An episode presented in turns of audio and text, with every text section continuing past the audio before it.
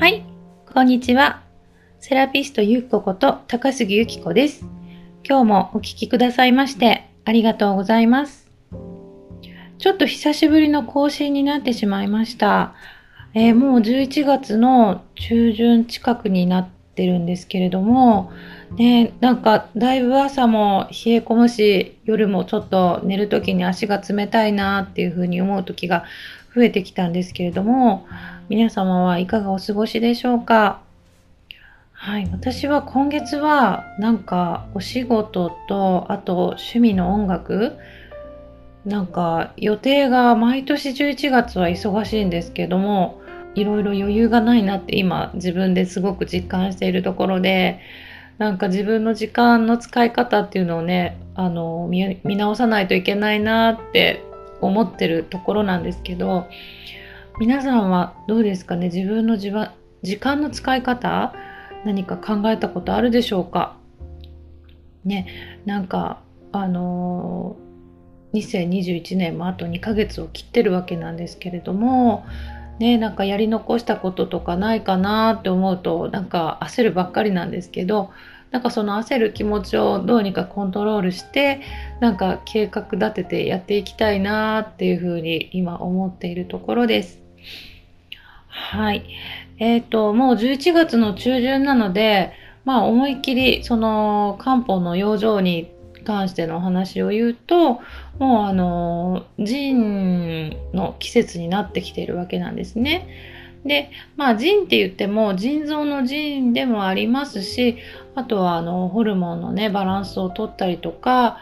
あとは耳だったり歯だったり、なんかそういうあの器官のことについても腎は関係しているので、なんかね、やっぱりあの、腎臓って肝臓と並んですごくあの生命時に大きな役割を及ぼしてるんですね。関係していて。まあ、もちろんね、心臓が止まってしまったら死んでしまうんですけど、肝臓と腎臓がやられても、結局体の中の毒素が出ていかないことになるので、そうすると、やっぱりあの、ね、あの、臓器がこう不全の状態になってしまって、まあ、どんどん体調も悪くなり、まあ、それでこう、心臓がパッと止まるみたいに急にはならないんですけれども、まあ、どんどんどんどん、やっぱりこう、ちょっとね、生命の危機がっていうところになるので、あの、腎っていうのはね、本当に大切にしないといけない臓器ではあるんですね。はい。で、あのちょっとね、その腎の、あの、サポートのやり方とか、まあ、どういうことに気をつけたらいいかっていうのをちょっとね、お伝えをしていこうかなと思っています。えっとですね、腎臓っていうのは、まあ、腎臓っていうか腎っていう、うん、東洋医学で言うと、その腎の働きに関することになってくるんですね。その中に腎臓の働きももちろんある脂肪項のおしっこをね、溜めて出していくっていう、そういう機能も全部ひっくるめて、まあ、腎っていうその一言にこう集約されてくるわけなんですけれども、そうですね、あのーこの中医学とか東洋医学の中での、あのその、まあ、引用語行ってね、いう言葉があるんですけれども、その中で5つのね、臓器に全ての、その、体の、まあ、部位というか、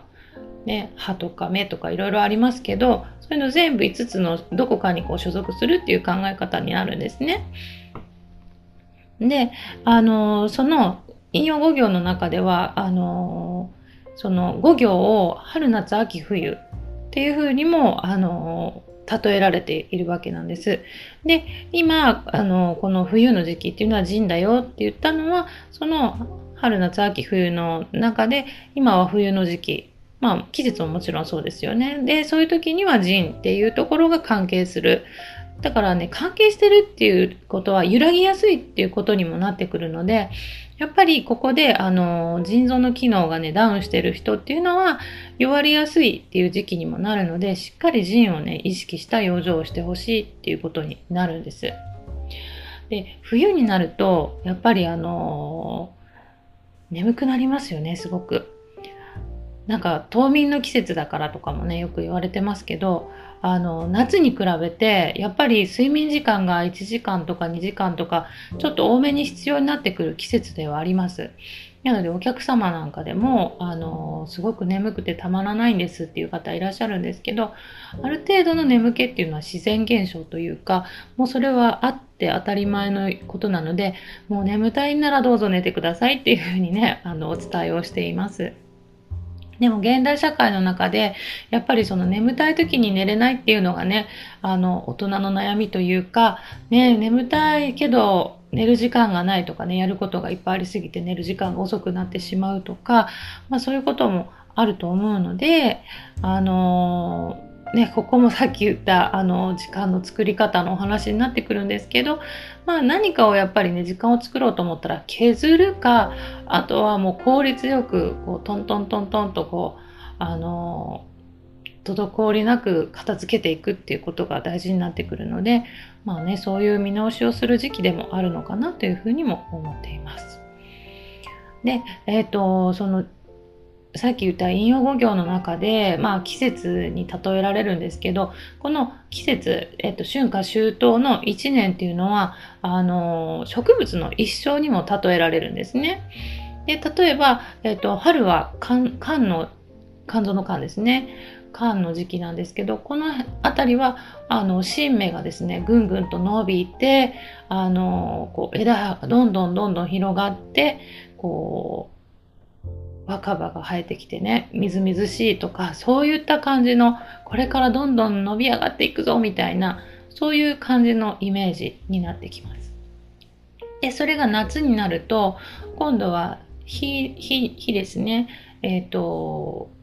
この燃える火なんですけどその火の季節っていうのは夏になります。で夏に関する臓器っていうのは心臓の心心ですねになってくるんですけどここまで来るとあの木々もやっぱりこう成熟してからしてきてこう一番こうなんでしょうね最盛期みたいなそういう感じのイメージになってきますよね。はい、でそうすると今度は少しずつ、まあ、最盛期が来ると今度は衰えていくっていうことになっていくので秋になってきますと今度はね秋っていうのはえっ、と金、金曜日の金ですね。金の季節になってくるんですけれども、その子に対応してくるのは灰、灰の季節なんですね。これは、あのちょっと前のポッドキャストでもお話ししたと思うんですけど、灰の養生しましょうって言っていたのが秋の季節になってきます。で、この時にはですね、あの、木々っていうのは枯れ始めますよね。ね、紅葉したりとか葉っぱが落ちたりとかあとは、えーと、実をつけ出します。果実とかね。そういう感じで、あの、次の世代につなぐっていうそういう準備をし始めていきます。でその後に冬ですよね。今の季節。この今の季節がえっ、ー、とまあさっきのあの木波土金水で言うと水水曜日の水お水ですね。になってきてでそこで対応する季節が陣ということになってくるんですけれどもでここはですねあの種がこうまた次の春に向けてあのこう新芽を出す準備をするっていうそういう時期になってきますからねあの秋の時期にこう実ができてそれがポロッと土の上に落ちてで土の中に潜ってで次の冬の間のこの寒い時期を土の中で過ごしで次の春に来た時にちゃんと芽が出るような準備をするっていうそういう時期になってきます。なのでね私たちもやっぱり冬眠と一緒であの少しこう栄養を補給したりとかですねあとは睡眠をとってしっかり休んだりとかなんかそういうふうにね、もうしないといけない体になっているので、まあ、あんまり無理をせず、やっぱ冬って、あの、なんとなく気分的にもこう家の中でぬくぬく家の仕事をしたりとか、まあ、あのお家で過ご中で過ごすってことがね増えてくる時期ではあると思うんですけどこれはやっぱり自然の摂理にかなっていて、まあ、そういうふうにした方がいい季節っていうことになってきます。で、えっ、ー、と、腎のサポートについては、まあ、先ほど言いましたように、やっぱりその睡眠をしっかりとる、休息をとるっていうことはもちろんそうなんですけれども、あとはですね、やっぱりこの時期すごく冷えが気になる方が多いんですよね。で、その冷えが気になる方っていうのは、割とむくみが、あの、ある方がすごく多いです。特に足元のむくみ。なので、ちょっとね、あの、私のやっぱり仕事柄、足がむくんでるのを何とかしてほしいとかね、あの、そういうふうに言われてる方がすごく多いので、えっと、私のサロンではですね、今、あの、まあ、ご来店の時にお茶を出しするんですけれども今はですね野草茶をちょっとお出ししてるんですね。でその野草野草茶は何のお茶かというと大箱茶です。これは大箱って皆さん聞いたことあると思うんですけれどももう公園とかまああのね草むらとかもうあの結構日本の中でどこでも生えてるような、まあ、草なんですけれども、まあ、その実はねその大箱っていう草が本当にあのいろんな効能を持っています、うん、例えば、まあ、さっき言ったようにむくみとかですよね。これは、えっと、その大箱の持つ利尿作用をあの使って、まあ、体の中のいらない水分を体外に出していくっていうことをやっていくと、まあ、むくみが解消していくっていうことになるんですけれども、まあ、むくみ解消のための利尿作用ですね。あとはですね、権威作用って言って、まあ、胃をちょっとこう元気にしてくれるような、そんな作用もあったりします。あともう一つはですね、えっ、ー、と、鎮外作用っていうんですけども、これは咳を鎮めると書いて鎮外と言います。この鎮外作用があることによって、まあ、咳がね、こう、コンコン止まらない、百日咳とか、まあ、そういった咳なんか特に、あの、おすすめなんですけれども、風邪でひいた時の、あの、咳もいいと思います。多分ちょっとあの、コンコンコンコン止まらないような、そういう感じの咳ですね。なんかゴホゴホみたいな、あの、ちょっとこう、痰が絡んだような咳というよりは、うーん、なんか空、空咳っていうんですかね、コンコンコンコン止まらないような、そんな咳の方がよく効くんじゃないかなというふうに思うんですけれども、はい、そんな感じでね、いろいろ使えるお茶なんですね。はい。で、その他にもですね、飲み続けていると動脈硬化を、あの、予防してくれたりですとか、あとはコレステロールを下げるみたいなね、そういう効果もあったりするので、割とね、あの、うちに来てくださってるお客様たちにも、この方には必要だなって思う方には、この大箱茶を勧めてね、あの、実際飲んでいただいてるんですけれども、割と、あ飲みやすいですって言ってくださる方が多いので、はい、あの、まあ、ね、うちに来てくださったお客様にも、あの、この味なら大丈夫かなと思ってお出ししています。ね、その大箱茶を飲んだ後でマッサージを受けると、より利尿作用が強まっていくのでね、むくみがより解消していくかなと思って、それで、あの、お出ししているわけなんですね。はい。これはですね、あの500円もしないぐらいの値段でですね、割とあの普通に薬局で売っています。大箱茶って売ってる場合もあれば、遮前草っていうね、カタカナで遮前草って書いてあったりとかもします。ね、なので、ぜひ、あの、ちょっとね、むくみが気になるわとか、あとは、あの、膀胱炎になりやすい方とか、そういった方にもおすすめなので、ぜひ、あの、気になる方はね、お求めいただいたらと思います。はい。えー、っとですね、じゃあ、次のお話に行ってみようかなと思うんですけれども、えー、っとね、最近、あの、お客様とのお話の中で、すごく多いなと思う質問というか悩みというか、それどういうことかって言いますと、えっ、と、自分がこれから何を知っていったらいいのかがちょっとわからないんです、みたいな感じで。なんか、まあ、タイミングとしてではですね、やっぱりあの、お子さんがだんだんだんだん成長すると自立を始めるわけなんですよね。そうすると自分の手を離れて、あの、子育てをしなくてもいい時間が増えてくる。その時間を私は一体何したらいいんだろうみたいな、そんな風にね、思われる方もいらっしゃれば、あとはね、仕事がまあ、あの、ね、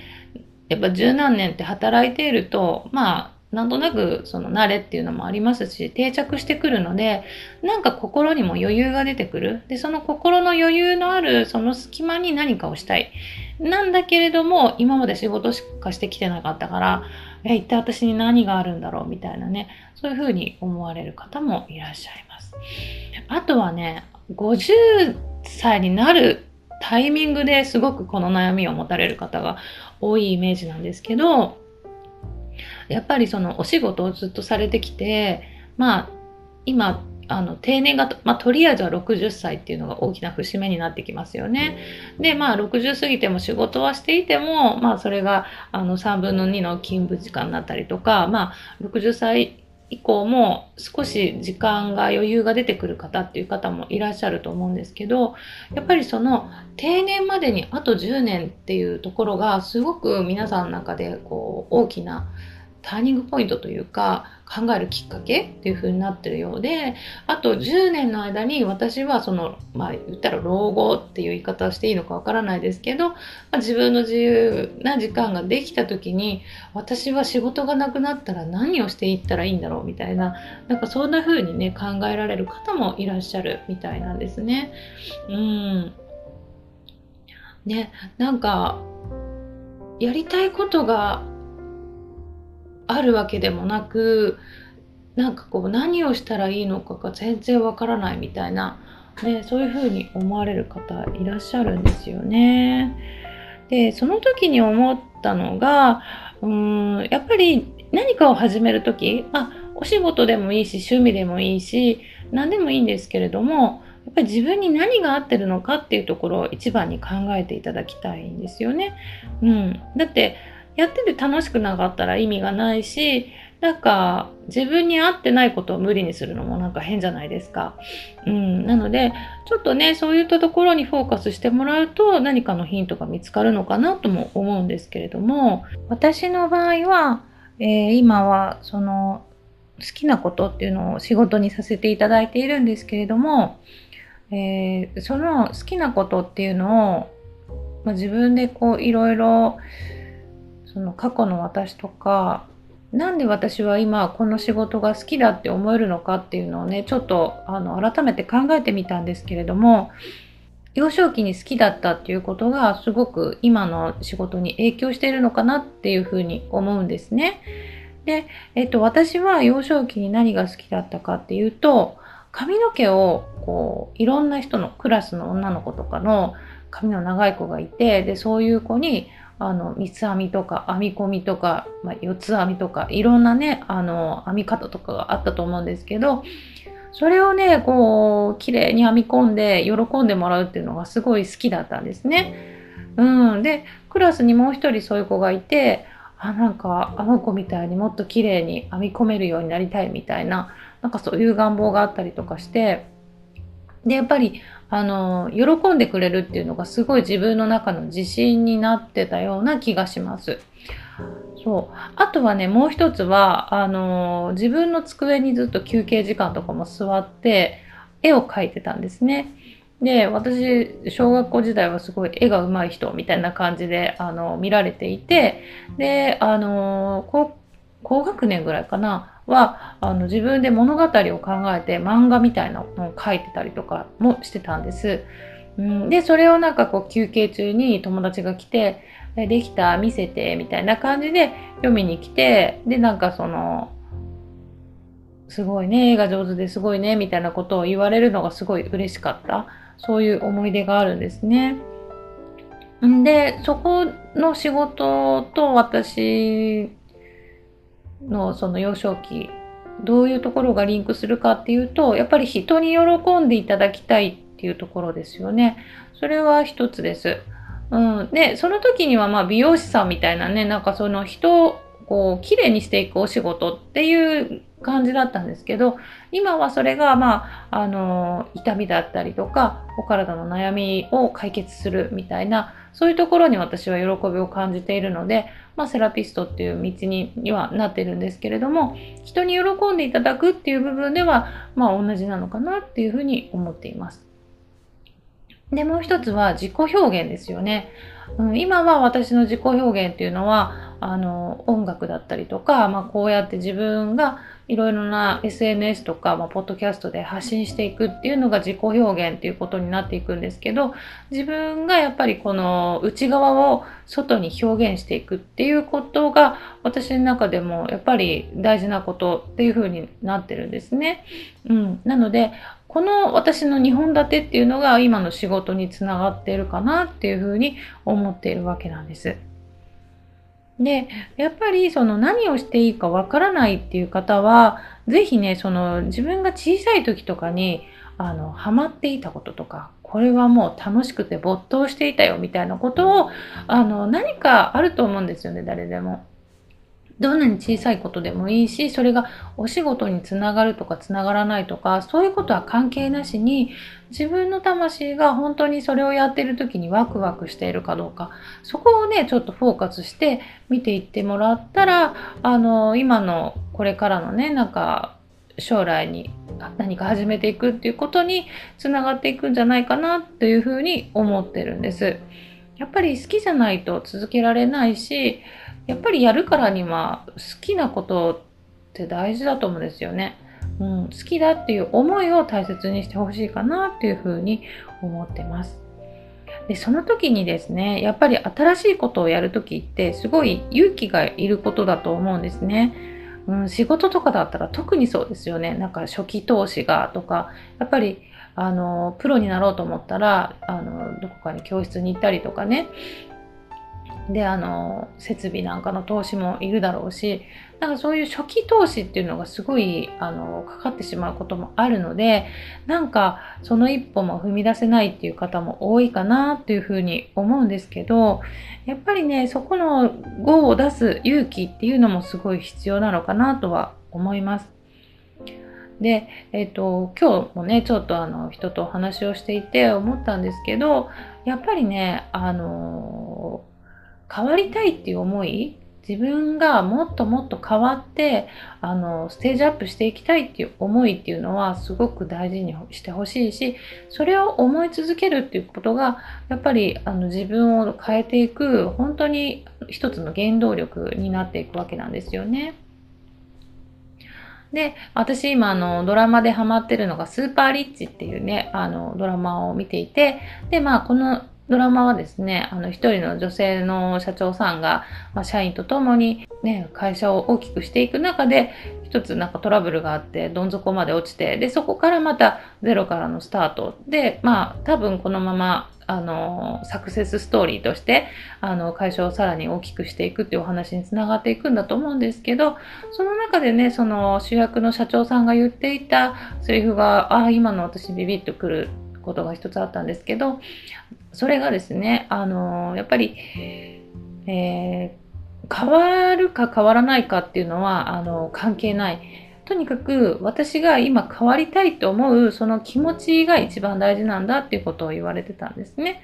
で、変わりたいっていう気持ちがあれば、やっぱり行動力につながっていくと思うんですよ。で、その結果、本当になりたかった自分になれるかどうかっていうのは、あの、やってみないとわかんないじゃないですか。でも、その変わるためにどんな努力をしたのかとか、どんな風にあの自分がこう、自分の内面を変えていったのかっていう、そこがやっぱり大事な、過程が大事だっていうことなんですよね。で、もしですよ、あの、行き着いた先のゴールが自分と思うものではなくって、そこはなんか自分が目指していたものとちょっとずれていて、かつそこに違和感がもしあるっていうことがあれば、そこはですね、きあの軌道修正すればいい話だと思うんですね。あ、やっぱりちょっとこっちじゃなかったから、またこっちに戻してみようみたいな、軌道修正はいくらでもできると思うんですよ。ただし、その軌道修正っていうのは、元いた自分の場所に戻るっていうわけではなく、そのちょっと違う角度のさらにさあの進化した自分っていうところにたどり着けると思うので、ね、やっぱりその変われるかどうかっていうのは自分の中での問題じゃないですか。周りの人に気を使ったりとかっていうのも結局自分の中でのやっぱり葛藤だったりとか本当に周りの人がその自分が変わることに対してあのストップをかけてるのかどうかっていうところも確認した方がいいですよね。で多分大概の場合自分が勝手にあの周りがこう思ってるだろうっていうふうに思い込んでいてそれで自分にストップかけちゃってるっていう場合もあるので、ね、そこをやっぱりちょっとクリアにしていってあの、ね、自分があ前に進んでもいいんだな変わってもいいんだなっていう許しをねあのぜひ自分に与えてあげてほしいなっていうふうに思います。で、あの、自分が好きなことをすると、どうしていいのかっていうのが、やっぱりね、あの好きなことをしてる自分って、だんだん自分が好きになっていくんですよ。なんか、やっぱりね、あの自分の好きなことをやってると、結構周りも変わり始めてくる？うん、なんか、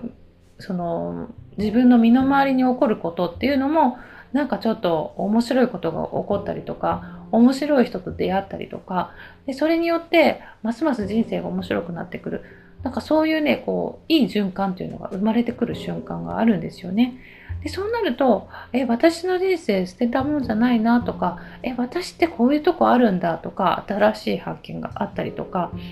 でそうするとなんかあ私の人生捨てたもんじゃないなっていうふうに思えてくるとやっぱり自信がついてくるんですよね。でそうなることであのやっぱり人生もっと楽しいなって思えるし行動もなんか前へ前へあのポジティブな方に進んでいくような気がするんですね。うん、なので是非ねあの自分がやりたいっていうことがもし見つかれば見つかったとすればそこはもうやるしかないって私は思います。ね、であの自信がなくてもいいんですよ一番初めは。私にこれ向いてるのかなとかあのそんなところはね問題じゃないです。やってみて違ったらあ軌道修正してあやっぱりこっちじゃなかったっていう風に変えていけばいいだけの話なのでねやってみないと合ってるか合ってないかはわからないと思います。はい。その、あの、ぜひね、自分がこれからの、その、まあ、例えば、60歳っていうのがね、こう、自分の中での何かターニングポイントになるって思ってる人であれば、まあ、そこに向けて自分が、よし、このターニングポイントで、ますます自分の人生輝かしてやろうっていうね、そういうふうに思えるように、あの、少しずつまあ、50歳の人だったらその60に向けてあの準備をしていていけばいいんじゃないかなというふうに思います。なんか自分の人生って結局なんかこう変わることが人生というか変わるのを諦めたらなんかそこで人生何のために生きてるんだろうって私は思っちゃうんですよね。うんだからそこをこう模索していくこと自体がもう私の人生って思ってるのでで、どうせね、あの、模索するんだったら、いい方向にしていきたいじゃないですか。でそうするためにも、やっぱり自分のこと好きになってほしいし、うんもっと人生楽しいっていうふうに思っていただきたいです。うん、それはねあのお仕事につながるとかつながらないとかそういう問題ではなくやっぱり自分自身がこれっていうのがね一つあるとなんかそこに向かって頑張れるしもしそれがお仕事でなければそこを頑張るためにお仕事も頑張れるようになれると思うのでね、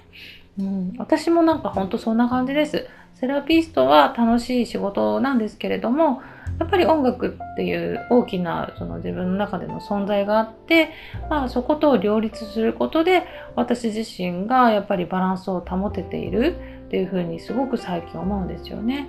うん、なので趣味は趣味ですごい大事にしたいですしセラピストっていうお仕事もやっぱりこのままずっと頑張っていってで何かの一つの大きな形を残せたらいいなというふうにも思ってるんですね。うん、ぜひぜひこのなんかポッドキャストを聞いて何かのヒントになれれば嬉しいです。